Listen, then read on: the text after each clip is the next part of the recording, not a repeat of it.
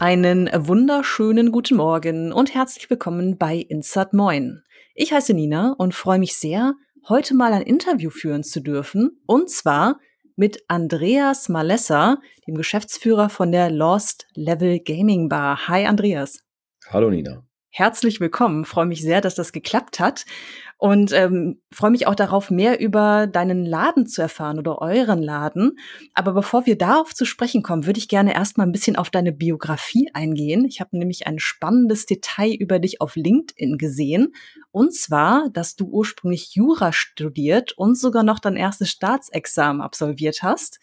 Aber jetzt bist du Geschäftsführer einer E-Sport- und Gaming-Bar. Wie kam dieser Karrierewechsel zustande? Wie bist du letztendlich das geworden, was du heute bist, nämlich der Geschäftsführer dieser Bar? Ähm, das liegt, glaube ich, ganz einfach daran, dass ähm, Jura habe ich zwar studiert, ja, äh, auch abgeschlossen, aber das ich sage mal, Spaß gemacht hat mir das nie. Ich kenne auch relativ wenig Leute, die, äh, denen das Spaß gemacht hat, äh, würde ich jetzt behaupten. Auch die, die weiter in dem Feld geblieben sind. Aber äh, ich habe parallel dazu, ähm, ich habe damals sehr viel StarCraft 2 geschaut. Ähm, und da gab es irgendwann diesen Trend der Barcrafts.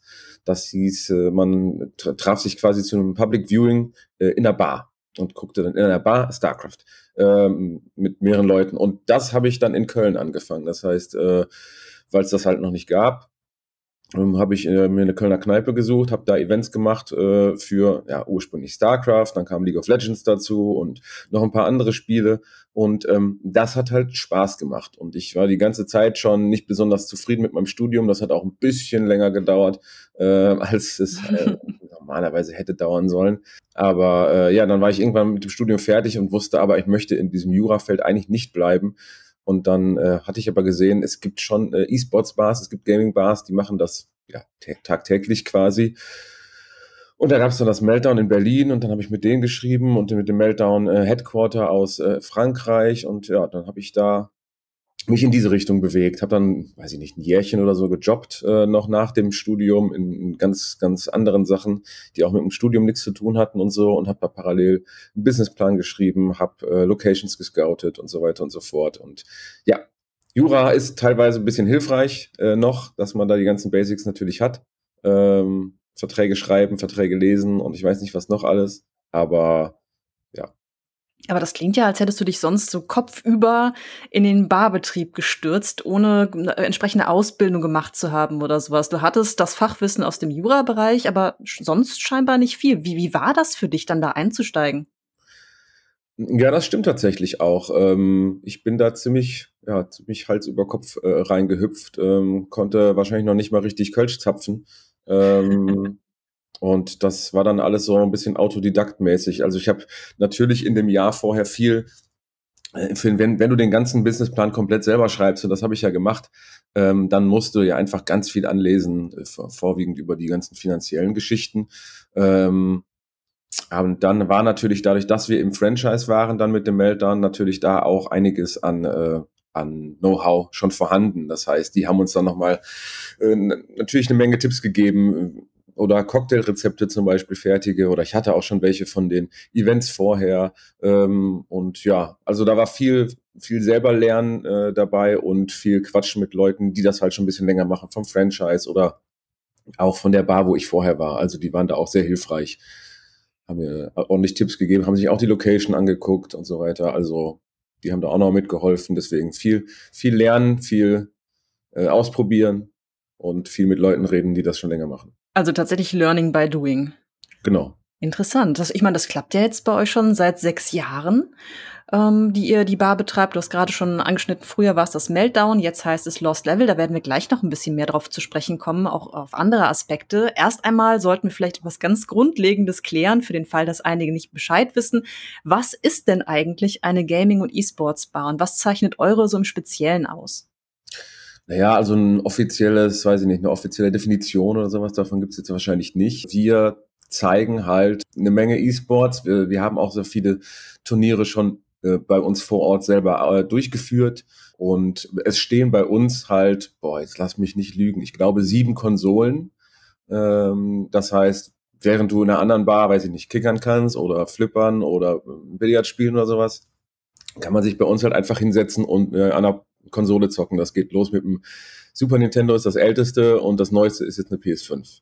Ähm, und dazwischen ist eigentlich alles große vertreten. Also ich glaube, wir haben jede Nintendo-Konsole bis auf den NES halt ähm, da. Ähm, und ja, man kommt rein, man holt sich was zu trinken. Äh, das kann ganz normales Bierchen sein, das kann auch äh, ein Cocktail mit einem lustigen Namen sein, der an irgendein Spiel erinnert oder einen Charakter aus dem Spiel oder sowas. Und ja, man kann vorbeikommen und bei einem Turnier vielleicht mitmachen. Die gibt's aktuell eher weniger. Äh, das ist alles pandemiebedingt ein bisschen eingeschlafen, wird aber danach wahrscheinlich wiederkommen. Ähm, ja, oder man kann sich die Streams angucken, die wir gerade zeigen. Falls eben irgendein großes Turnier läuft oder sowas, zeigen wir das. Wir haben, ich glaube, 14 Fernseher im ganzen Laden. Ja, man kann äh, sich eben einen Controller ausleihen oder mehrere und dann zusammen an der Konsole daddeln. Da scheint ja eine starke Betonung zu sein auf den Community-Aspekt, dieses gemeinsame Spielen. Also konträr zum allgemeinen Stereotyp des isolierten Gamers ist es bei euch eher so, man nimmt sich jetzt nicht nur ein Getränk und setzt sich an den PC und schweigt und zockt, sondern man spielt tatsächlich zusammen. Äh, ja, das ist tatsächlich, das hat sich sogar noch ein bisschen mehr in die Richtung des Kommunikativen entwickelt. Ja, äh, das ist, also erstens, ja, das ist mir ganz wichtig, genau, dass die Leute, die zu uns kommen, dass, äh, dass das Gamer-Klischee, das gibt's natürlich immer noch überall. Deswegen haben ja auch diverse Banken am Anfang immer abgesagt, weil es ja niemals funktionieren würde. Schließlich würden Gamer das Haus ja nicht verlassen. oh ähm, je.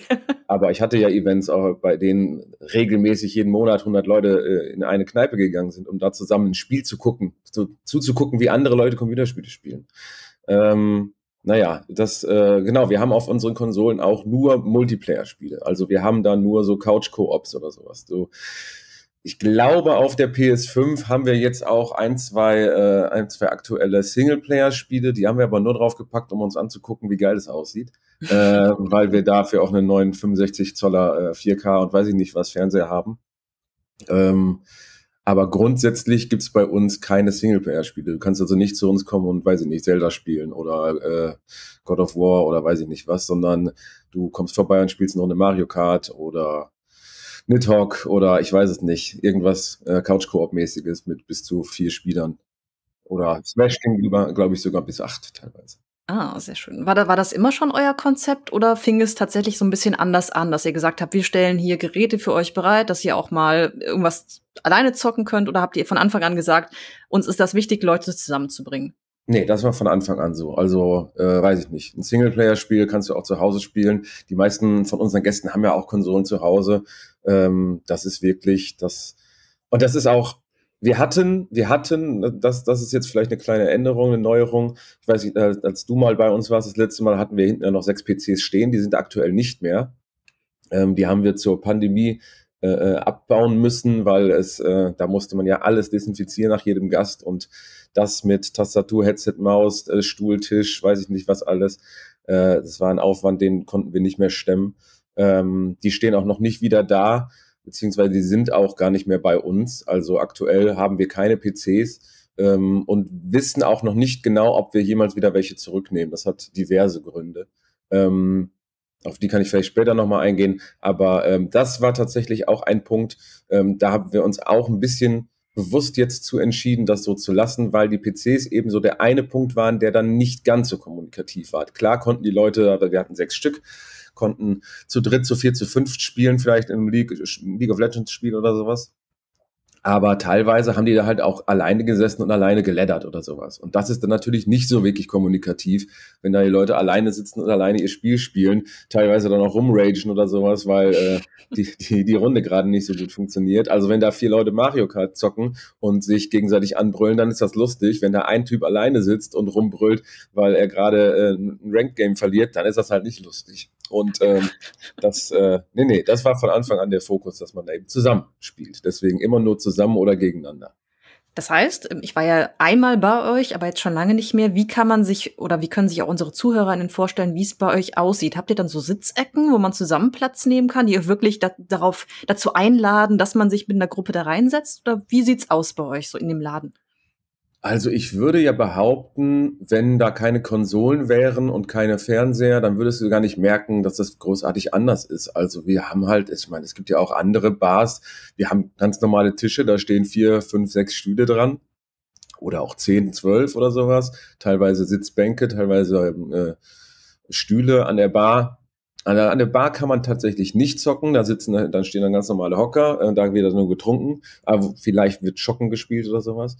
Ähm, und äh, sonst, ja, dann hängt aber halt an der Wand, neben dem Tisch hängt halt ein Fernseher und da dran ist eine Konsole, die ebenfalls an der Wand hängt. Oder äh, wir haben vorne vier Fernseher, da hängen einfach äh, Switch Docking Stations dran. Das heißt, theoretisch kannst du mit deiner eigenen Nintendo Switch vorbeikommen, steckst deine Switch da rein äh, und spielst dann einfach selber, was du mitgebracht hast. Vielleicht brauchst du einen Controller oder zwei mehr, die kriegst du dann von uns. Ähm, aber ja, im Grunde ist das einfach nur, wir haben auch Couch-Ecken, nur zwei oder drei Couches rund um einen Tisch und daneben hängt halt der Fernseher an der Wand oder der Beamer und da kann dann halt geschaut oder gezockt werden. Das heißt, im Prinzip, du sagst ja, man kann auch was mitbringen, können Leute auch quasi ihr Wohnzimmer zu euch verlagern, ein paar Freundinnen einladen, dann bei euch gemütlich zocken und was trinken. Genau, also mit der Switch auf jeden Fall. Wir hatten auch schon Leute, die auch schon ihre Laptops mitgebracht haben, um dann da irgendwie was zu zocken oder sowas, aber oder auch mal ihre eigene Playstation oder so, aber das passiert dann doch eher seltener. Ich meine, eine Switch hat man mal eben in der Tasche, im Rucksack oder so.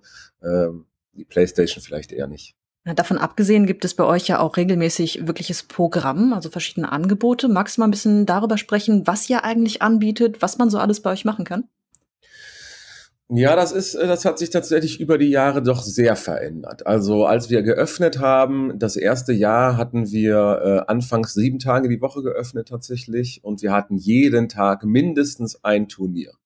Wow. Also wirklich jeden Tag. Ähm, da haben wir in den ersten Wochen einfach mal alles ausprobiert. Äh, jeden Mario Kart-Titel, ähm, ich habe keine Ahnung, Street Fighter, äh, Tekken, äh, alles durch. Ähm, dann haben wir irgendwann den Sonntag geschlossen, äh, weil der sich in der Gastro einfach meistens nicht lohnt. Vielleicht für Restaurants oder sowas abends, aber nicht für eine Bar. Ähm, irgendwann haben wir dann auch den Montag zugemacht, weil auch der in der Gastro generell eher ein toter Tag ist.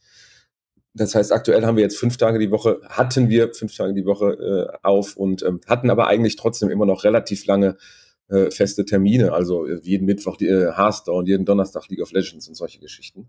Ähm, Davon sind wir ein bisschen weggegangen inzwischen ähm, aus verschiedenen Gründen, äh, weil die Turniere haben sich teilweise, das, das war zu häufig, ist zumindest unsere, ähm, unsere Meinung gewesen. Wir sind dann weggegangen vom wöchentlichen eher zum monatlichen ähm, und ja, haben da so ein bisschen geschaut, dass das nicht so häufig mehr passiert, weil da eine Community aufzubauen, ist schon äh, relativ kompliziert. Die Leute brauchen natürlich auch irgendwie einen Anreiz, warum sie immer wieder in die Location kommen sollen.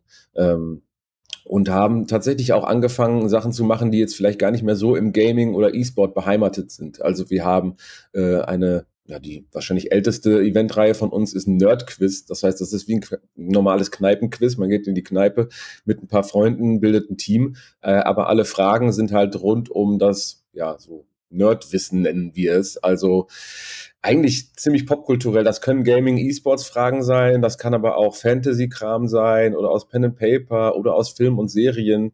Äh, das ist tatsächlich relativ, äh, relativ ähm, ja, breit gefächert, sage ich mal. Ähm, ja, das haben wir zum Beispiel. Das ist jetzt nicht zwangsläufig Gaming oder E-Sport. Wir haben eine Werwolf-Runde einmal im Monat oder jetzt aktuell sogar zweimal im Monat, wo wir halt einfach Werwolf spielen. Dieses große, man setzt sich in einer im Kreis auf äh, hin und die Leute kriegen halt Rollen zugeteilt, aber nur jeder weiß seine eigene Rolle. Also ich weiß nicht, wenn du das Spiel kennst, dann brauche ich es nicht mhm. großartig, äh, großartig zu erklären, aber vielleicht für die, für die Zuhörer. Ähm, und da gibt es verschiedene Rollen und dann muss man am Ende halt versuchen, diese Runde zu überstehen. Es gibt Werwölfe und es gibt Nicht-Werwölfe. Die Werwölfe müssen versuchen, alle Leute zu töten. Und die Nicht-Werwölfe müssen halt versuchen, rauszufinden, wer Werwölfe äh, sind und äh, die, die dafür halt umbringen. Und ähm, das machen wir einmal im Monat. Das hat nichts mit Gaming, nichts mit äh, E-Sport zu tun, aber das hat sich einfach so ergeben, weil wir Leute in der Community haben, die das irgendwie cool finden. Und da spielen wir Runden mit, äh, ich glaube, teilweise 32 Leuten oder sowas. Also Riesenrunden. Ähm, wir haben einen Pen-Paper-Abend im Monat. Da haben wir eine relativ große Community von von Meistern, die das wirklich ehrenamtlich sozusagen bei uns dann machen. Einmal im Monat kommen da ein paar Meister und sagen dann, ihr könnt bei mir Pen and Paper eine Runde reinschnuppern. Das sind so One-Shots, die gehen einen Abend lang. Und ähm, ja, da kommt man einfach vorbei, setzt sich zu denen an den Tisch, kann er halt wählen zwischen verschiedenen Runden. Das meistens ist sehr viel DSA, also das schwarze Auge vertreten, weil das in Deutschland einfach sehr groß ist. Gibt aber auch Dungeons and Dragons oder ein Witcher haben wir das nächste Mal dabei, ein Pen and Paper und es gibt da eine Million verschiedene Systeme und ja, da kann man sich einfach dazusetzen, kann einen Abend Pen and Paper reinschnuppern, ein bisschen mitspielen. Ähm, ja, wir haben schon Brettspielabende gemacht. Also das ist sehr breit gefächert und hat nicht mehr unbedingt alles was mit Gaming oder E-Sports zu tun, sondern eigentlich könnte man das Ganze auch eher, weiß ich nicht, eine Nerdkulturbahn nennen oder sowas. Es klingt tatsächlich so, ne, als würdet ihr das immer weiter öffnen, was ich als Konzept aber auch sehr schön finde, weil ihr potenziell ja auch mehr Leute anspricht. Ne? Und das bringt mich zur nächsten Frage. Du hast jetzt mehrfach die Community betont, also wahrscheinlich habt ihr ja auch einen festen Kern von Leuten, die regelmäßig vorbeikommen. Wen wollt ihr denn überhaupt ansprechen? Habt ihr eine sehr spezifische Zielgruppe oder sagt ihr einfach alle Leute, die irgendwas mit Nerdtum, irgendwas grob mit Gaming zu tun haben, die sind uns willkommen? Boah, interessante Frage. Habe ich mir tatsächlich, glaube ich, noch nie so wirklich Gedanken drüber gemacht. Also ah. eigentlich ist mir jeder, jeder willkommen, äh, der sich benehmen kann. Äh, Gerade gerade in den Zeiten äh, der Pandemie jetzt in den zwei Jahren hat man dann doch gemerkt, dass wir, glaube ich, mit unserem Publikum äh, sehr viel Glück haben, weil sich die meisten da doch so sehr gut benehmen können. Ähm, vielleicht entgegen dem dem Nerd-Klischee sind äh, die Nerds dann doch alle sehr zuvorkommend und höflich und so weiter und so fort. Ich glaube, da haben andere Bars ganz andere Probleme mit ihrer Klientel. Also bei uns gibt es eigentlich nie Stress. Ähm, und wenn dann nur von, mit Leuten, die genau einmal da waren und dann auch nie wiederkommen. Und das dann vielleicht auch eher zu Karneval oder sowas. Nee, wir haben eigentlich kein, keine Zielgruppe. Also wirklich, wie du das auch schon gesagt hast, einfach Leute, die sich für das interessieren, was wir an dem Abend gerade machen. Und dann können die gerne vorbeikommen und äh, ja, Spaß dabei haben und ein leckeres Getränk zu sich nehmen. Aber habt ihr denn so einen festen Kern? Du hast ja Community erwähnt. Und wie pflegt ihr den gegebenenfalls? Ergibt sich das einfach, indem die Leute immer wieder kommen? Oder habt ihr auch Kanäle wie Discord zum Beispiel, wo ihr wirklich gezielt mit den Leuten in Kontakt bleibt? Also das ergibt sich tatsächlich meist von, von selbst. Vielleicht hilft der Alkohol da auch so ein bisschen. äh, das könnte natürlich sein. Ähm, wobei wir auch ganz viele äh, Gäste haben, die gar keinen Alkohol trinken. Also es gibt auch genug, also es gibt Stammgäste, da weiß ich genau, der trinkt jedes Mal seine äh, Fritz Apfelkirsch Holunder und der andere trinkt jedes Mal seine Fritz Melone und äh, das tun die seit Jahren und die trinken auch nichts anderes und äh, also eigentlich ergibt sich das tatsächlich von selbst. Die Leute kommen halt ins Gespräch über die Aktivitäten, die wir anbieten. Ne? Wenn du bei Werwolf rausfliegst, dann setzt du dich halt an die Theke, wartest bis zur nächsten Runde und quatscht mit den Leuten da über die Runde oder ja, über Gott und die Welt, nicht? Also so wie in jeder anderen Kneipe auch. Ähm, natürlich gibt es, äh, gibt es spezifische Communities, klar. Also wenn die Leute, die zu den Smash-Turnieren äh, äh, jedes Mal kommen, die kennen sich natürlich untereinander. Die haben jetzt vielleicht nicht unbedingt eine Verknüpfung mit den Leuten, die beim Pen and Paper Abend sind. Das ist natürlich logisch. Okay, ja, es gibt schon so ein paar fokussierte Communities, aber wahrscheinlich ist es ja wie auch in jeder Bar, dass Leute irgendwann zu Stammgästen werden, ne? Dass man die halt kennt, dass man auch weiß, was wollen die Leute trinken, dass die sich einfach bei euch wohlfühlen und dann immer und wieder kommen, immer wieder und wieder kommen. Ne? Genau. Und wie ist das denn mh, hm, ansonsten? Habt ihr da trotzdem auch eine gewisse Fluktuation drin? Also gibt es zum Beispiel auch Laufkundschaft, weil ihr seid ja mitten in Köln, ne? also wirklich ganz zentral gelegen, nahe des Barbarossa-Platzes. Laufen Leute auch einfach vorbei und kommen rein, sind neugierig und bleiben dann? Ja, und das ist tatsächlich etwas, was ich komplett äh, unterschätzt habe. Also ich meine, ich wusste natürlich, als ich diese Location genommen habe, was die Kiffhäuser Straße ist halt wirklich direkt neben der Zülpicher Straße und die Zülpicher Straße ist so quasi das Studentenausgehviertel seit Jahrzehnten in Köln. Ähm, natürlich wusste ich über die gute Lage äh, der, der Kiffhäuser Straße. Ich ähm, habe aber komplett unterschätzt, wie viel solche Lauf Laufkundschaft wirklich bringt. Also gerade am Wochenende sind halt einfach in dem Fädel ganz viele Leute unterwegs, die vielleicht gar nicht wissen, wo sie hinwollen und einfach nur ins Fädel gehen, um in, in irgendeine Kneipe zu gehen. Und wenn die dann natürlich bei uns vorbeilaufen und man kann von draußen dann sehr prominent, äh, haben wir zwei richtig fette 55 Zoller direkt im Eingangsbereich mit äh, Nintendo Switches stehen. Wenn du da vorbeiläufst, dann musst du auch nicht auf unser Schild gucken. Du siehst einfach, hä, da sitzen Leute und zocken Mario Kart okay, da bleibe ich mal stehen und guck mir das an. Ähm, und ja, wir haben definitiv eine Menge Laufkundschaft. Ähm, ja, wahrscheinlich auch durch diese prominente äh, Bespielung der zwei großen Fernseher da, ähm, aber auch einfach durch das Fädel. Und ja, das, das passiert schon häufig. Also ja, wir haben Stammgäste, sie, die sind mehrfach die Woche da, äh, einfach nur, weil sie den Laden und die Belegschaft und so mögen. Ähm, aber wir haben auch definitiv eine Menge Laufkundschaft, die einfach so vorbeikommt. Was, was ich mich noch gefragt habe, kommen denn Leute auch ausdrücklich vorbei, um, um Getränke zu genießen? Also die sehen dann, ihr seid auch eine Bar und ihr betont ja auch eure besonderen Getränke. Ne? Ihr habt ja ganz, ganz viele so Signature Drinks, Cocktails, die nach, nach irgendwelchen äh, Nerd, ähm, also Nerd-Franchises oder nach Gaming benannt sind. Zieht das auch solche Leute an, die einfach gemütlich was trinken wollen oder das halt eher nicht? Also wir haben definitiv, also man kann nicht bei an jedem, also wir haben 22 Tische und nur sieben Konsolen. Man kann nicht an jedem von unseren Tischen spielen. Ähm, das heißt, äh, ja, wir haben definitiv auch Leute, die kommen zu uns, vielleicht wollen die zocken und finden dann keinen Tisch mehr. Die hauen dann aber, oder finden dann keinen Tisch mit Konsole mehr. Die hauen dann aber nicht ab. Die setzen sich dann hin, vielleicht warten sie und kriegen später was und vielleicht bleiben sie einfach nur da und äh, äh, und trinken was. Und aber wir haben auch ganz, ganz viele Leute, die mögen einfach nur das Flair des Ladens. Also ich denke, das ist auch einfach so ein, weiß nicht, so ein Image-Ding oder sowas. Ich weiß es nicht genau. Ähm, es ist halt ein modernes Konzept, das es so eigentlich nirgends gibt. Äh, es, es, laufen teilweise Gaming-Remixes äh, in, der, in der Playlist. Ähm, es laufen Spiele auf den Fernsehern. Also selbst wenn es dich nicht interessiert, was da gerade läuft, ist es halt trotzdem was ziemlich Einzigartiges, würde ich mal behaupten. Ähm, also ich glaube, in Deutschland gibt es vielleicht fünf solche Bars. Ähm, ich denke, die Leute kommen auch, also es, ich weiß, dass ganz viele Leute einfach nur kommen, um einen guten Abend zu haben ähm, und gar nicht zocken wollen. Die kommen einfach nur vorbei, um was zu trinken. Ob die jetzt spezifisch kommen, um diesen einen Cocktail zu trinken, das kann ich dir nicht sagen. Alles klar. Jetzt haben wir ja äh, darüber gesprochen, wie viel eigentlich bei euch los ist, wie viele Leute so kommen, welche Leute kommen, aber es ist ja so ein bisschen hypothetisch seit Beginn der Pandemie. Ne? Also über das Thema müssen wir auf jeden Fall auch sprechen, weil das ja ganz, ganz viele Veranstaltungsräume hart getroffen hat, dieses Virus, das seit mittlerweile zwei Jahren so durch die Welt schwirrt und alles lahmlegt. Inwiefern wart ihr davon betroffen? Habt ihr das sehr deutlich gemerkt und wie seid ihr damit umgegangen? Habt ihr Möglichkeiten gefunden, ein Programm zu entwickeln, dass ihr trotzdem noch den Betrieb erhalten konntet?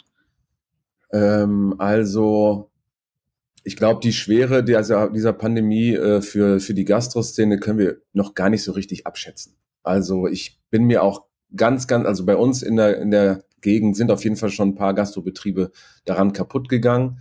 Ähm, ich bin mir sicher, dass auch noch ganz, ganz viele Folgen werden. Ich habe vor kurzem mit einem Kollegen aus Österreich äh, äh, gesprochen, der meinte, da sind 40 Prozent der äh, Gastronomiebetriebe pleite gegangen. Ob das stimmt, weiß ich nicht.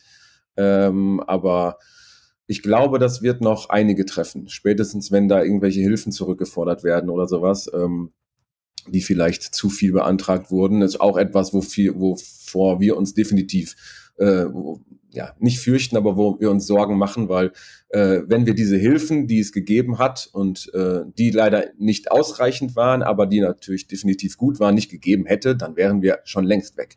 Was wir da an Geld bekommen haben, haben wir nicht auf dem Konto, nirgends. Ähm, die Pandemie ist, ja, das ist richtig hart. Also von unseren Rücklagen äh, sind aktuell, glaube ich, drei Viertel weg. Und äh, so langsam geht es in und in Bereiche, wo es, wo man sich äh, dann doch wirklich Gedanken machen muss, auch langjährig angestelltes Personal eventuell gehen lassen zu müssen. Ja. Also ich stehe inzwischen wieder hinter der Theke, das stand ich vor der Pandemie eigentlich gar nicht mehr, äh, mehrfach pro Monat, weil es anders nicht mehr machbar ist. Also die Personalkosten kann man ja halt irgendwie noch beeinflussen äh, und reduzieren. Ähm, bei vielen anderen Kosten geht das einfach nicht. Du bist verpflichtet, eine Versicherung zu haben. Strom äh, und so weiter läuft ja alles weiter. Ähm, die Miete kann man nicht großartig ändern, außer der Vermieter schenkt einem wer weiß was. Der ist uns entgegengekommen, aber natürlich kann der, muss der ja auch seine Kosten irgendwie decken. Das ist sehr, sehr kompliziert alles. Wir haben anfangs tatsächlich unser Konzept dann, also im ersten Lockdown haben wir ein komplettes Online-Programm auf die Beine gestellt. Wir haben dann wirklich fünf Tage die Woche oder so gestreamt. Da habe ich einen Thekentalk gemacht und mit Leuten, also ich habe mich einfach in die Theke gestellt, habe eine Kamera aufgestellt ähm, und habe mit Leuten geredet, äh, was die Pandemie mit ihrem Leben anfängt. Da waren Leute bei, wie die Apotheker sind, da waren äh, Kinderpfleger bei, da war ein Freund von mir bei, dessen äh, äh, Opa gestorben ist während der Pandemie und er nicht zur Beerdigung konnte und solche Geschichten.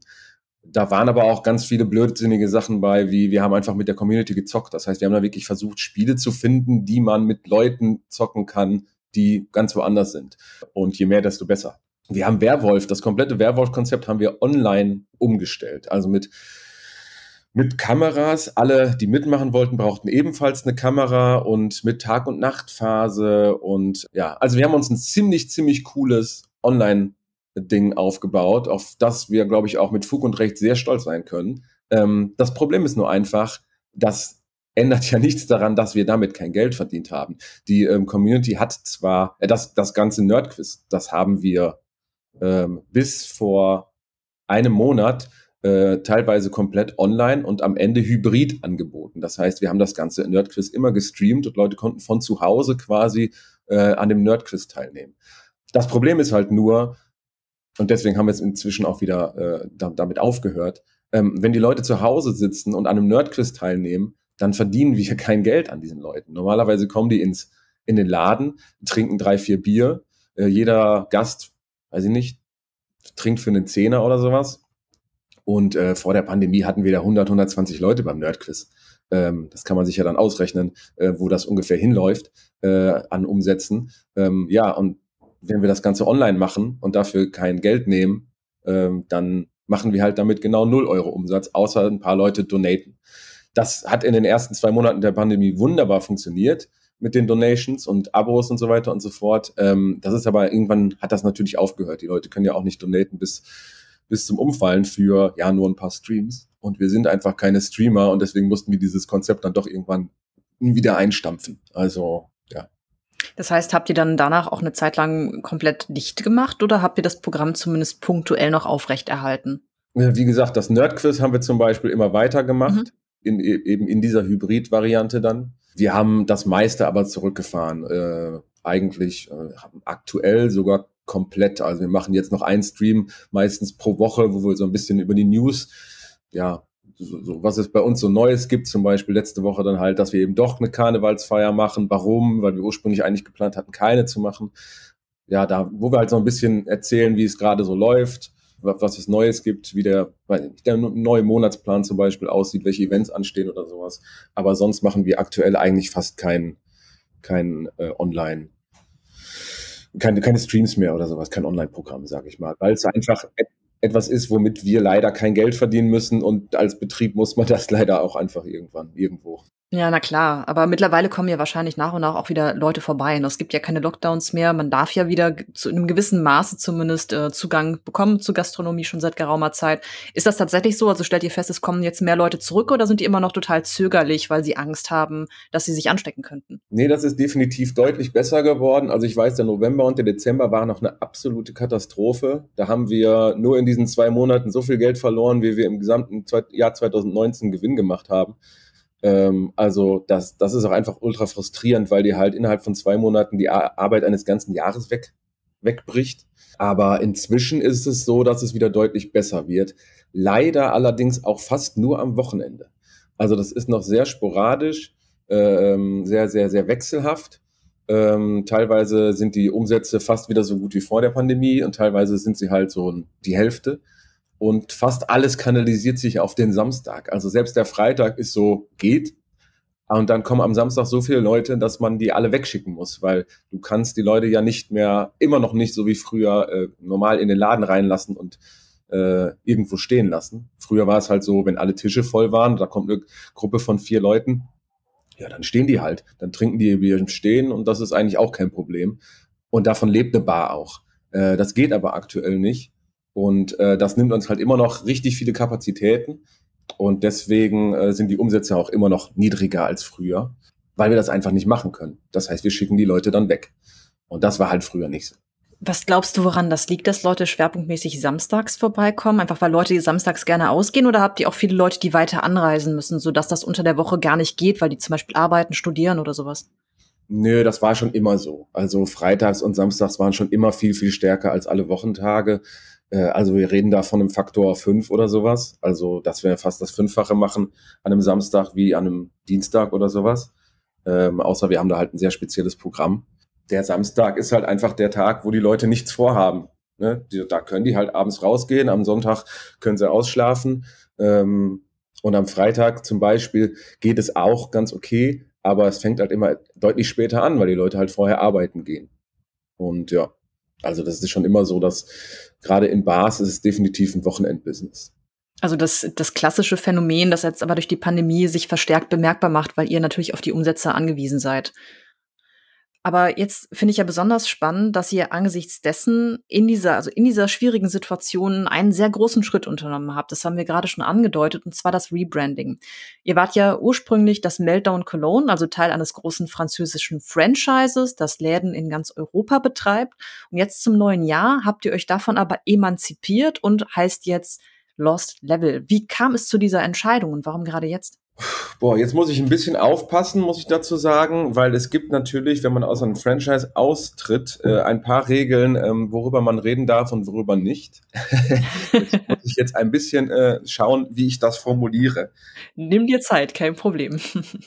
sagen wir mal so, der, die Idee, aus diesem Franchise auszutreten, hatten wir schon länger. Eigentlich schon im Jahre 2020 war das geplant. Dann kam aber diese Pandemie, von der wir irgendwie dachten, sie würde vielleicht nicht ganz so lange dauern, wie sie jetzt, wie sie das jetzt tut. Und wir entschieden uns dann äh, erstmal noch im Franchise zu verbleiben bis zum ja, Ende des Jahres, also des letzten Jahres, ähm, um mal zu schauen, wie sich das Ganze so entwickelt. Weil natürlich auch in einem Franchise immer wieder neue Sachen passieren, die wir vielleicht nicht mal unbedingt beeinflussen können, weil das Franchise irgendwas macht. Und äh, da passieren natürlich immer irgendwelche Sachen und das wollten wir uns einfach weiter anschauen. Äh, Im Endeffekt hat sich unsere Meinung diesbezüglich aber dann nicht geändert. Und ja, wir haben uns dann entschieden, aus diesem Franchise auszutreten, um, ja, die, der, das Wort Emanzipation klingt schon ganz nett, ja, um einfach selbstständiger sein zu können, weil natürlich, ähm, wenn du Teil eines Franchises bist, bist du so ein bisschen gezwungen halt das zu machen, was die machen, ja, vielleicht nicht mal so, das stimmt gar nicht, weil wir sind ja sehr, sehr frei eigentlich in unserer ganzen Planung gewesen. Also Pen and Paper Abend oder Nerd Quiz. Ich glaube, die gibt's inzwischen auch in anderen Bars, aber ich glaube, wir waren die ersten, die das gemacht haben. Da wurde uns ja nicht verboten, das zu machen oder sowas. Also eigentlich war man da immer sehr frei und flexibel. Aber es gibt natürlich trotzdem Sachen, die du theoretisch nicht machen darfst, wenn das Franchise sagt, das machst du nicht. Zum Beispiel dürften wir jetzt kein eigenes Merch machen weil das ist gar nicht unsere Marke. Wir haben keinerlei Markenrechte äh, an dem Namen Meltdown gehabt. Zum Beispiel haben wir jetzt hier an Karneval Stempel gemacht, damit wir äh, die Leute stempeln können, damit sie nicht raus aus dem Laden gehen. Theoretisch dürfte ich nicht mal so einen Stempel selber machen, sondern müsste ich das Franchise fragen, weil ich keinerlei Rechte an diesem Meltdown-Logo zum Beispiel hätte. Und naja, das äh, ist nun mal so, das ist ja auch komplett richtig so. Und das Franchise will natürlich, dass man keine, dass nicht irgendein Franchisee plötzlich anfängt, äh, Merch zu drucken, was total kacke aussieht oder sowas.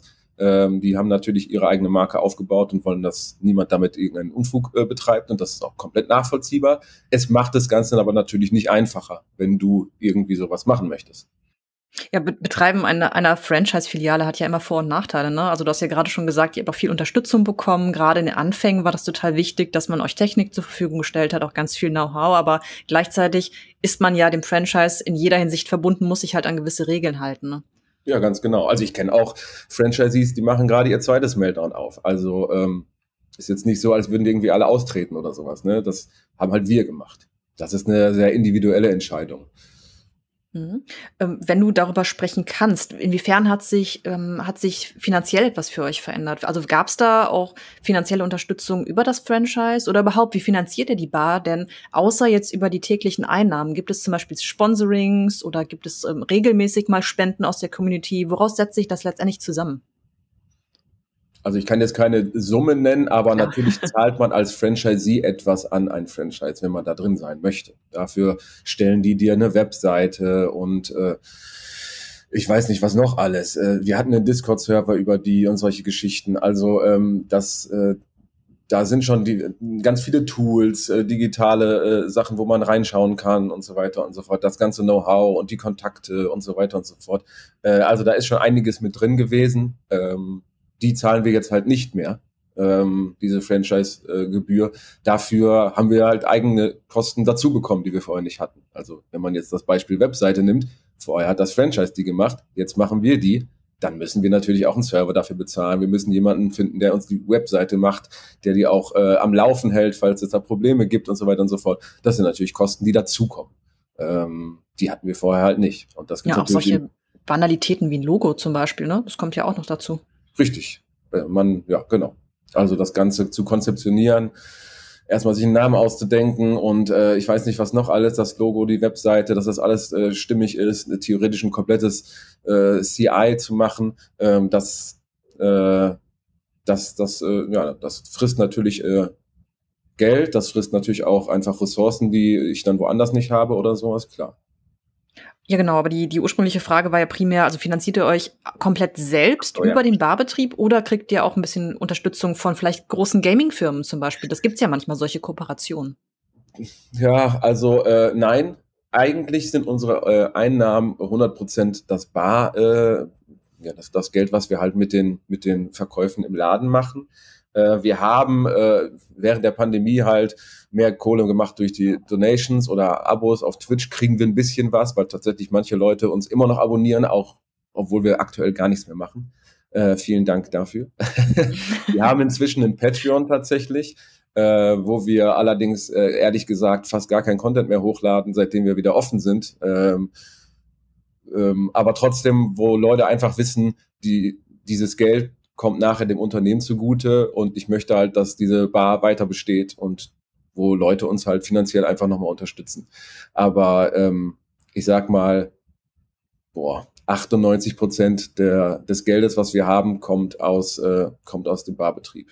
Wir haben keine Kooperation mit einer großen Gaming-Firma oder sowas. Wir hatten höchstens Events früher, also vor der Pandemie, hatten wir regelmäßig Events, gerade zu Gamescom oder sowas. Da bereiten wir uns gerade wieder drauf vor. Also ich sitze da gerade an Grafiken, die wir basteln, die wir mal rausschicken an unsere, ja, an, an die Kunden, die wir so vor der Pandemie hatten. Die haben jetzt natürlich während der Pandemie alle nichts gemacht. Ähm, aber vielleicht möchte ja die ein oder andere Firma zu Gamescom oder ansonsten auch äh, doch mal wieder äh, eine Bar mieten und ein cooles Event für, weiß ich nicht, die Community machen oder ihre Angestellten oder ich weiß es nicht.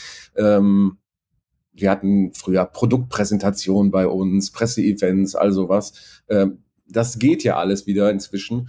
Und wir sind äh, nach zwei Jahren Pandemie äh, absolute Meister in der Flexibilität. Also wie du schon gehört hast, wir haben äh, ungefähr, äh, äh, ja, wir haben nicht nur gestreamt, wir haben auch ungefähr zehn verschiedene, ach, eher 30 verschiedene Corona-Schutzverordnungen ähm, mit Trennwänden, äh, mit ohne Trennwänden, mit 2G, mit 3G, mit 2G Plus. Ähm, also wir haben alles schon gehabt, mit FFP2-Maske, mit medizinischer Maske. Ähm, also wir sind äh, ultra flexibel, äh, was wir, äh, was man da alles umsetzen kann. Das waren wir vorher eventmäßig, jetzt sind wir es hygienemäßig auch noch, ähm, was es da nicht alles gibt. Ihr habt ja also sogar auf Twitter, auf Twitter so ein Spreadsheet geteilt, ne? oder so eine Grafik, wo ihr das alles festgehalten habt, was wie geht, mit welchem Impfstatus. dachte ich dann ah, auch, ach du meine Güte, was für ein Stress das sein muss, das alles gerade nachzuvollziehen. Ja, das ist tatsächlich das Allerschlimmste gerade, weil dir geht so unglaublich viel Zeit äh, verloren äh, beim ähm, Einlass, bei der Einlasskontrolle. Also wenn eine Fünfergruppe Personen kommt, dann stehst du da erstmal drei Minuten und musst dich mit in mit den Impfausweisen und sowas äh, beschäftigen. Und ähm, jetzt freuen sich alle, dass es bald 3G ist und nicht mehr 2G plus. Ich kann dir aber sagen, das wird nur noch viel komplizierter dadurch, weil das nämlich bedeutet, dass wir uns wieder ganz viele Tests angucken müssen. Ne? So, einen, so einen digitalen Impfpass zu checken, das so einen QR-Code auszulesen, dauert eine Sekunde. Dann gucke ich noch auf den Perso, ob das der gleiche Name ist und dann ist das Thema durch.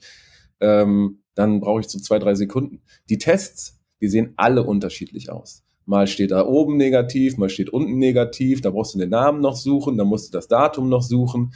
Ähm, den Test zu kontrollieren dauert halt zehn Sekunden. Und wenn dann fünf Leute mit Tests kommen, ja, naja, aber lange Rede, kurzer Sinn, äh, wir, wir hoffen, dass wir, also da, früher haben wir auf jeden Fall auch Geld gemacht über diese Events. Das heißt, wir haben einfach Miete genommen. Das sind dann nicht Alkoholverkäufe oder Getränkeverkäufe, das ist einfach eine Miete, wo du keinen wirklichen ja, du hast keinen Gegenwert, den du quasi vorher selber stemmen musst oder sowas. Das ist natürlich viel, viel cooler als, äh, weiß ich nicht, ein Glas Bier. ein Glas Bier muss ich selber vorher kaufen, habe damit äh, logischerweise Kosten, eine Miete, die packe ich äh, einfach oben drauf und äh, muss, davor, muss dafür nichts bezahlen, außer die Miete, die ich halt sowieso bezahle und nicht ändern kann. Ja, das ist äh, super, dass du es schon ansprichst, ne? diese Kooperation. Darauf wollte ich eh noch mal zu sprechen kommen, weil das ja der Weg ist, auf dem wir uns mal kurz kennengelernt haben. Und zwar war ich damals mit dem Team von der TH Köln vom Institut Spielraum bei euch, weil wir Spiele ausstellen wollten, und zwar Unknown Games, also eher unbekanntere Spiele. Wir hatten ja damals das Projekt Ethik und Games laufen und diesen Bildungsanspruch, Leuten mal etwas zu zeigen, was über den Mainstream hinausgeht, vielleicht auch eher zum Denken anregt. Und da hatten wir die Möglichkeit, bei euch in den Räumlichkeiten was zu zeigen zeigen. Das war schon mal super. Wie sieht das denn sonst potenziell aus? Also was ist denn die Vielfalt möglicher KundInnen, die ihr so empfangt? Du hast jetzt gerade schon gesagt, im Kontext der Gamescom kann sich das mal ergeben oder bei Projektpräsentationen oder sowas. Also ist das im Prinzip völlig offen oder gibt es schon Schwerpunkte, die ihr da setzt? Also vielleicht einmal ganz kurz noch zu Unknown Games. Das war eine sehr, sehr coole Eventreihe, weil ich auch immer so ein bisschen versuche, ein paar Sachen zu machen, die eben, ich möchte nicht in diese Ecke gedrängt werden, ich verkaufe äh, Leuten Alkohol und mache äh, und mach was Schlechtes, keine Ahnung. da, da wird man manchmal halt hingedrückt, naja, der verkauft ja nur Alkohol. Deswegen habe ich, äh, haben wir eben mit sowas wie Unknown Games Medienpädagogik quasi äh, betrieben bei uns im Laden, äh, haben auch diverse Charity-Aktionen und sowas schon äh, unterstützt und mitgemacht, äh, um ja einfach um zu gucken, zu zeigen, dass wir, dass wir mehr sind als einfach nur ein Laden, wo man sich besaufen kann, um das mal so auszudrücken. ähm, ansonsten, wie gesagt, wir haben, wir haben schon Presseevents gehabt, wir haben äh, Produktpräsentationen bei uns gehabt. Eigentlich sind wir eine Veranstaltungslocation ähm, mit einem sehr, sehr großen technischen äh, Know-how und Umfang. Ähm, also es gibt eine Menge Veranstaltungslocations, aber ich glaube, du findest in Köln nicht besonders viele, die 14 Fernseher haben. Der Laden ist relativ groß, also wir haben, glaube ich, 140 Quadratmeter Gastraum, äh, relativ lang gezogen. Das heißt, man kann da auch drei verschiedene Bereiche quasi draus machen, die wir auch alle einzeln äh, äh, soundtechnisch bespielen können. Also du kannst vorne äh, Ton A machen, in der Mitte Ton B und hinten Ton C und äh, naja, du kannst theoretisch auch, also wir hatten auch schon die Stadt Köln bei uns, die dann äh, in ihrer Digitalisierungswoche einen Vortrag gehalten hat. Wir haben einen großen Beamer, darauf können sie Präsentationen zeigen oder eben auch auf allen anderen 13 Screens, die noch übrig sind. Also theoretisch kannst du vorne sitzen und einer Präsentation lauschen, die äh, ganz hinten stattfindet und das Ganze dabei noch beobachten quasi. Ähm, also eigentlich wüsste ich jetzt nicht, wo ich das einschränken soll.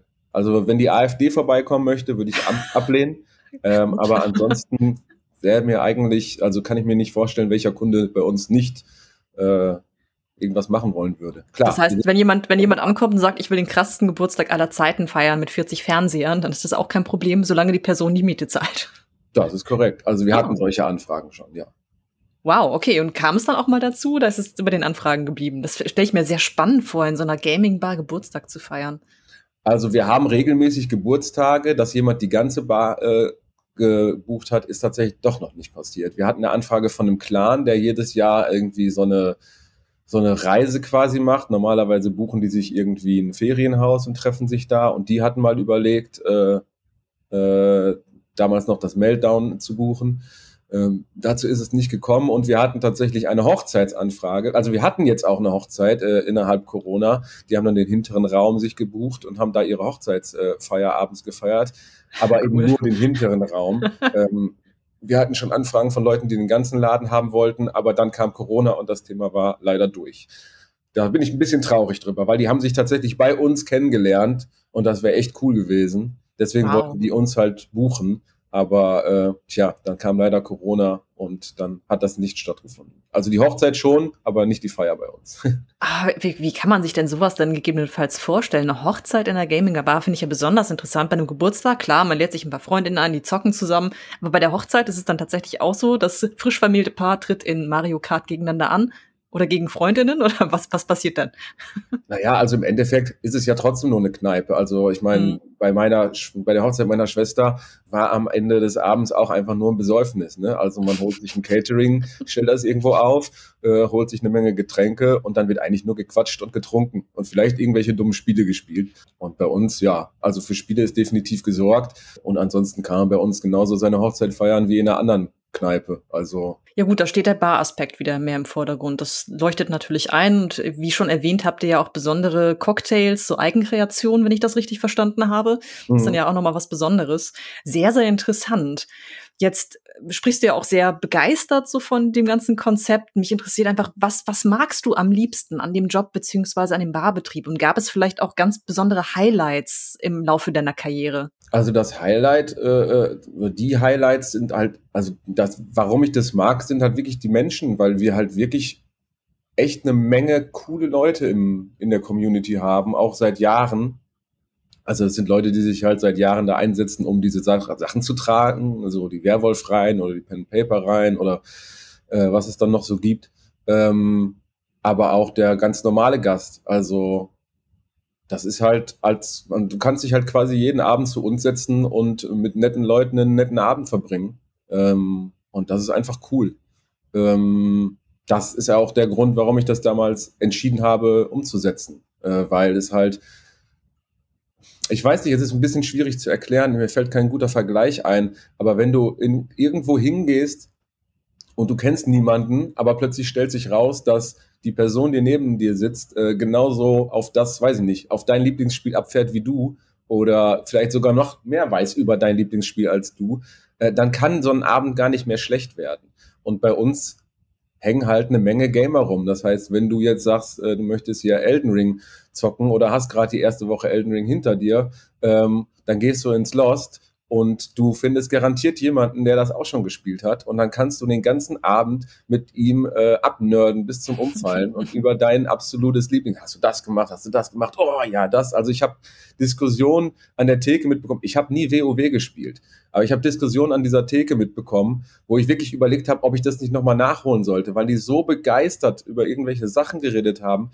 die die alle für sich und nicht zusammen, aber vor fünf, sechs, sieben Jahren in WoW erlebt haben, ähm, das ist einfach großartig gewesen. Und äh, das, das passiert da halt regelmäßig und das ist einfach cool. Und ja, im Grunde sind die Menschen das Tolle an dieser, an dieser Gastro-Szene sozusagen, ja.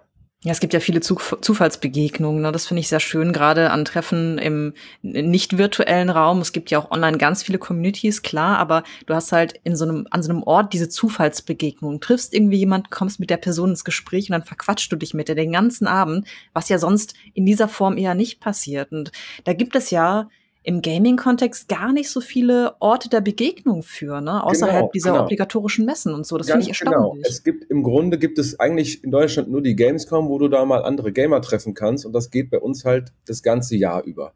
Und deswegen sagen ja auch ganz viele Gamer, sagen immer so, Gamescom ist total geil, man trifft endlich mal Leute, mit denen man über sein Hobby äh, quatschen kann und so weiter. Das ist für ganz viele immer das absolute Highlight. Ja, und bei uns geht es halt immer.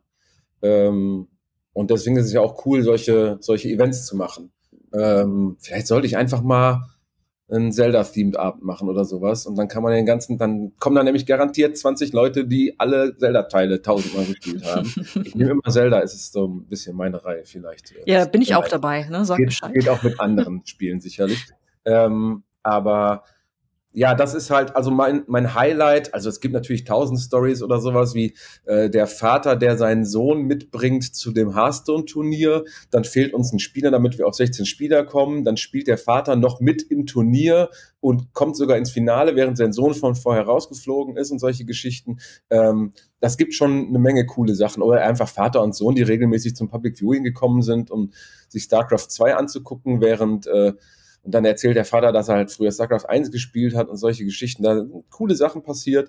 Ähm, ich glaube, mein Highlight sonst wäre eigentlich immer die ESL One. Äh, die heißt jetzt nicht mehr ESL One in Köln, aber das ist diese riesengroße Counter-Strike-Turnier, das normalerweise immer im Juli war. Ähm, vielleicht ist es dieses Jahr auch wieder, mal schauen. Ähm, da kommen einfach wirklich Counter-Strike-Fans aus ganz Europa, aus den USA teilweise, aus Australien nach Köln, um in Köln in der Längstes Arena sich ein Counter-Strike-Turnier anzugucken. Ähm, und ich war schon auf diversen äh, Turnieren und ich, äh, also Offline-Turnieren und ich würde behaupten, die ESL One in Köln ist das absolut Beste. Äh, also die Stimmung da ist unglaublich. Und die Leute gehen danach abends halt alle natürlich zu uns. Und diese Stimmung, Das ist so unglaublich. Also alle Leute haben die gleiche Passion für ein Spiel, völlig egal, wo die herkommen. Also da sitzt an der Theke sitzt der Däne neben dem Schweizer, neben dem. Ey, wir hatten auch Leute aus Asien sogar da ähm, und unterhalten sich auf Englisch äh, über das Spiel, was wir heute geguckt haben. Und das ist einfach großartig und das zeigt so, wie, wie cool Games verbinden können. Auch diese bösen Killerspiele. Ähm, es ist einfach großartig. Also das, also ESL One ist, wir verdienen mehr zur Gamescom, aber vom Feeling her ist die ESL One immer das absolute Highlight des Jahres gewesen. Und ich hoffe so sehr, dass sie dieses Jahr wiederkommt. Daumen sind gedrückt. Aber apropos, eins möchte ich noch einwerfen, was ich, was ich schön fand, so beim Betrachten eurer Webseite und zu, bei, bei, beim Nachschauen, was ihr eigentlich für ein Team habt. So, ähm, es sind ja eben nicht nur Vater und Sohn, die vorbeikommen, sondern euer Team besteht ja auch zu einem nicht unerheblichen Teil aus Frauen und weiblich gelesenen Personen. Ne? Und das finde ich äh, ganz cool, weil es nicht selbstverständlich ist. Und hast du das Gefühl, dass das auch einen Effekt hat? Also da stehen halt Frauen rum und deswegen kommen auch mehr Frauen rein oder spielt das eh mittlerweile überhaupt keine Rolle mehr und es ist bunt gemischt bei euch? Das ist tatsächlich eine Entscheidung von mir gewesen, weil ich mehr Frauen im Team haben wollte, genau aus diesem Grund. Ähm, also ich, es gab schon Momente, wo ich gezielt eine Frau eingestellt habe statt einem Mann. Ähm, obwohl es ein bisschen komplizierter ist, das klingt jetzt wieder ein bisschen falsch, aber ähm, Frauen können keine Fässer tragen. Also die meisten zumindest. äh, weil die Fässer, die wir haben, wir haben keinen Kühlkeller. Wir müssen die Fässer tatsächlich aus dem Lager zur Theke tragen. Und ein Fass wiegt so äh, knapp 60 Kilo. Oh. Ähm, manche meiner Angestellten äh, wiegen wahrscheinlich weniger. Hm, das ist äh, der eine begrenzende Faktor, sage ich mal. Aber ansonsten, ich glaube, wir haben so ziemlich den gleichen Männer-Frauen-Schnitt äh, wie jede andere Bar. Ich habe von vielen Frauen oder Mädels schon gehört, dass sie eigentlich nur zu uns gehen, weil man bei uns nicht dumm angemacht wird. Ähm, wie schon gesagt, ich glaube, unsere Nerds sind, vielleicht sind, die, sind manche auch zu schüchtern, ich weiß es nicht, aber eigentlich sind die ganz gut erzogen. Ähm, Deswegen, ich glaube, da tut sich nicht viel. Eventbezogen manchmal, weil es gibt einfach manche Spiele, da sind gefühlt viel mehr Männer unterwegs als Frauen. Als wir früher Dota-Events gemacht haben, war vielleicht eine Frau unter zehn Männern oder sowas. Ah, es gibt sicherlich Spiele, wo es genau andersrum ist. Ich weiß, dass andere Bars in, äh, in Frankreich so Just Dance-Events machen. Ich glaube, da sind dann mehr Frauen als Männer. Mhm. Aber in, bei uns würde mir jetzt auch beim Harry Potter Event, die wir, wir haben mal so Harry Potter Partys gemacht. Da hatten wir definitiv mehr Frauen als Männer. Aus irgendeinem Grund ist Harry Potter scheinbar so ein Frauending. Das, das zeigt aber auch wieder, ne, was für eine bunte Mischung ihr so an Themen habt und dass das halt auch unterschiedliche Zielgruppen ansprechen kann, was ja cool ist. Ne? Muss sich ja nicht jeder gleichermaßen für jedes Thema interessieren, auch wenn sich das zunehmend annähern mag, sondern man kann ja auch mal sagen, hey, jetzt wollen wir die Harry Potter Fans ansprechen und vielleicht sind das mehr Frauen. Cool. Finde ich, äh, finde ich sehr schön. Und äh, du hast jetzt eigentlich auch schon vorweggenommen mit, mit deiner, ähm, mit deiner Vorstellung so eures, eurer Themenvielfalt und von deiner Begeisterung, warum man überhaupt zu euch kommen sollte. Das hast du jetzt im Prinzip alles schon erklärt. Das wäre meine abschließende Frage gewesen. So, warum sollten Leute sich jetzt auf den Weg nach Köln machen? Aber hast du eigentlich schon perfekt beschrieben. Können wir eigentlich überspringen. Also das sollte spätestens jetzt klar geworden sein nach dem Gespräch. Vielleicht magst du aber einfach noch ein paar Worte sagen zu euren Zukunftsplänen. Also habt ihr noch Pläne expandieren, weitere Konsolen anschaffen, neues Programm, was auch immer, irgendwas, was in den nächsten Jahren passieren wird? Also wir haben auf jeden Fall eine Menge Ideen für neue Eventreihen. Ähm, diese Just Dance Partys würde ich echt gerne mal ausprobieren, ähm, weil das ziemlich lustig aussieht. Äh, hatten wir auch einmal, hatten wir tatsächlich Ubisoft mal da zu irgendeiner Gamescom von vor 100 Jahren gefühlt. Ähm, da haben die eine Just Dance Party bei uns gemacht. Das war echt lustig. Da waren dann, das war natürlich zu Gamescom und ultra, ultra viele Leute da, aber der gesamte hintere Raum hat getanzt. Das war ziemlich lustig. Äh, ja, ich will eigentlich nicht, nicht, nicht zu viel verraten, aber wir haben noch zwei, drei andere Ideen, was wir an neuen Event reinmachen wollen. Ähm, ja, und aber mein Fokus aktuell ist erstmal tatsächlich immer noch diese Pandemie zu überleben, weil die läuft immer noch. Ähm, wir müssen immer noch alle Leute kontrollieren, was uns unglaublich viel Zeit frisst. Und wie gesagt, die Umsätze sind noch lange nicht da, wo sie, wo sie mal waren. Ich hoffe, ich habe sehr, sehr, ich bin sehr optimistisch, was dieses Jahr angeht, ähm, weil mit Omikron das ja alles äh, deutlich einfacher aussieht. Jetzt fallen die ersten Regelungen wieder weg und so weiter und so fort. Ich habe ein bisschen Schiss vom Herbst und Winter. Das äh, Deswegen bin ich zum Beispiel auch jemand, der wahrscheinlich doch eher ziemlich sicher für eine Impfpflicht wäre, äh, weil ich nämlich Angst davor habe, dass uns das im Herbst oder Winter alles wieder trifft. Aber ich glaube, der Sommer wird ziemlich gut und das ist erstmal das, worauf ich mich freue. Und wie gesagt, ich eben hoffe, dass wir wieder ein paar Events reinkriegen. Ja, das ist erstmal nur sein, mein Fokus. Expandieren, oh, schwierig. Also vielleicht, wenn wir das Geld von vor der Pandemie noch hätten. Ja, ja, zugeben, das war eine unglückliche Frage im Kontext der Pandemie, aber wir hoffen einfach mal, dass es besser wird. Ne? Also Daumen sind ganz fest gedrückt und vielleicht finden sich ja mehr Leute, die mal unter der Woche vorbeikommen, nicht nur samstags, Leute, nicht nur samstags. Und ähm, wo kann man aber denn genauer verfolgen, welches Programm ihr gerade habt? Wo findet man euch und wie kann man sich am besten auf dem Laufenden halten? Also wir sind auf Twitter, Facebook und Instagram zu finden unter Lost Level Bar. Alles zusammen. Ähm, und unsere Webseite heißt ebenfalls lostlevel.bar. Nicht .de, sondern .bar. Wobei ich glaube, wir haben auch .de, das verlinkt dann auf, äh, auf bar, aber kommt auch selber bei raus. Ähm, genau, und auf Social Media posten wir eigentlich regelmäßig, äh, also einmal am, am Anfang des Monats posten wir einen Monatsplan, wo halt draufsteht, das, das sind die Events für diesen Monat. Die Öffnungszeiten sind aktuell ja sehr fluktuierend. Jetzt im Februar hatten, hatten wir tatsächlich nur zu Events und freitags und samstags offen, weil die Besucherzahlen immer noch so gering waren. Ähm, wir werden jetzt im März versuchen, auch wieder donnerstags zu öffnen und dann mal schauen, wie sich das Ganze so entwickelt. Ähm, aber ja, genau. Einfach auf Facebook, Twitter oder Instagram schauen. Äh, und da kriegt man eigentlich immer dann die News, was so ansteht. Alles klar. Ja, ihr habt's gehört. Wenn euch die Lost Level Bar nun interessiert, dann schaut doch mal erst online vorbei und gegebenenfalls auch mal offline vor Ort. Ihr seid ja, wie gesagt, wunderbar erreichbar im Herzen Kölns. Ne, kann man ja locker hinfahren, selbst wenn man aus der Umgebung kommt, ob nah oder fern. Vielen, vielen Dank für das Gespräch, Andreas. Hat mich sehr gefreut, mehr über die Bar zu erfahren und ich hoffe, es auch demnächst selbst mal wieder zu euch zu schaffen. Das letzte Mal war ja, glaube ich, 2017, also schon eine Weile her. Das erste und letzte Mal, muss man sagen, ja genau.